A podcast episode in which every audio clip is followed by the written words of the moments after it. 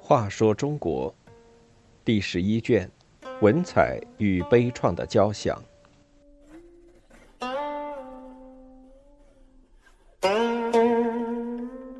十八，太宗雅兴。皇帝爱书迷棋，总强于沉溺声色。宋太宗是个相当负责的皇帝，不但审阅全国各地的公文，还不辞辛劳的亲自审理京城大案。近臣们劝他不要过于劳累，他只付之一笑。为了使宋朝长治久安，他常常和儒臣们探讨历史经验。由于很喜欢读书，他似乎比宋太祖更能和书生交流。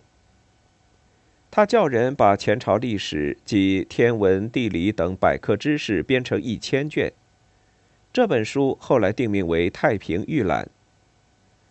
书还在编纂中，太宗便命令每天送进三卷，说是打算在一年内读完。宰相劝他不必太劳累，他说。我天性喜欢读书，若不喜欢，也是读不尽的。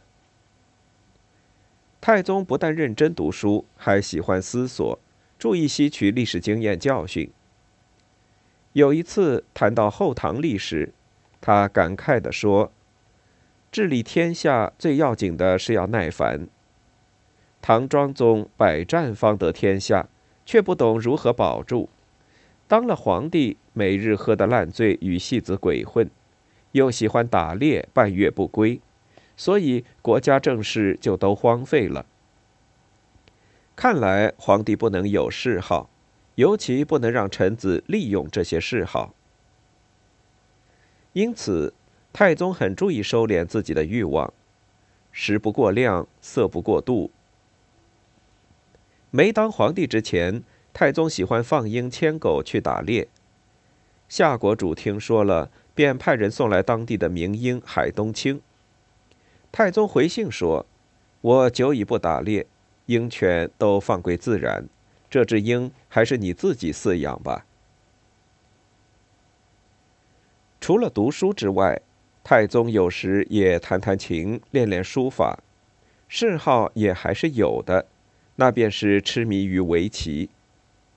他常常研习古谱，叫国手来陪他下棋，下完自己又复盘记谱。入迷时也会忘记国家大事。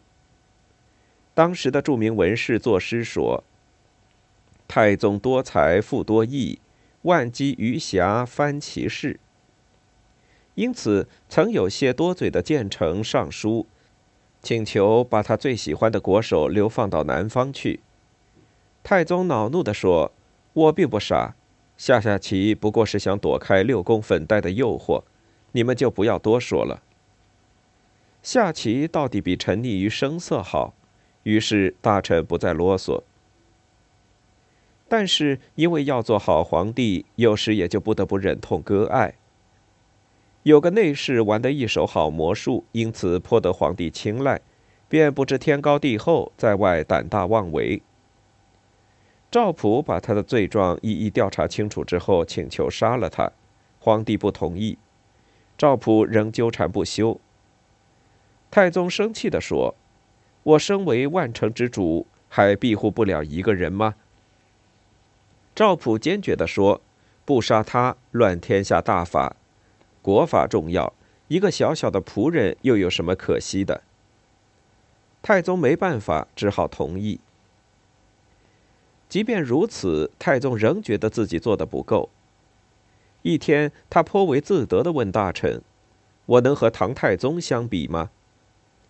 一个大臣只是轻轻念起白居易的诗：“怨女三千放出宫，死囚四百来归狱。”太宗一听，立刻站起身，严肃地说：“我不如他，我不如他。你的话提醒了我。”皇帝能有这种谦虚，也算少有。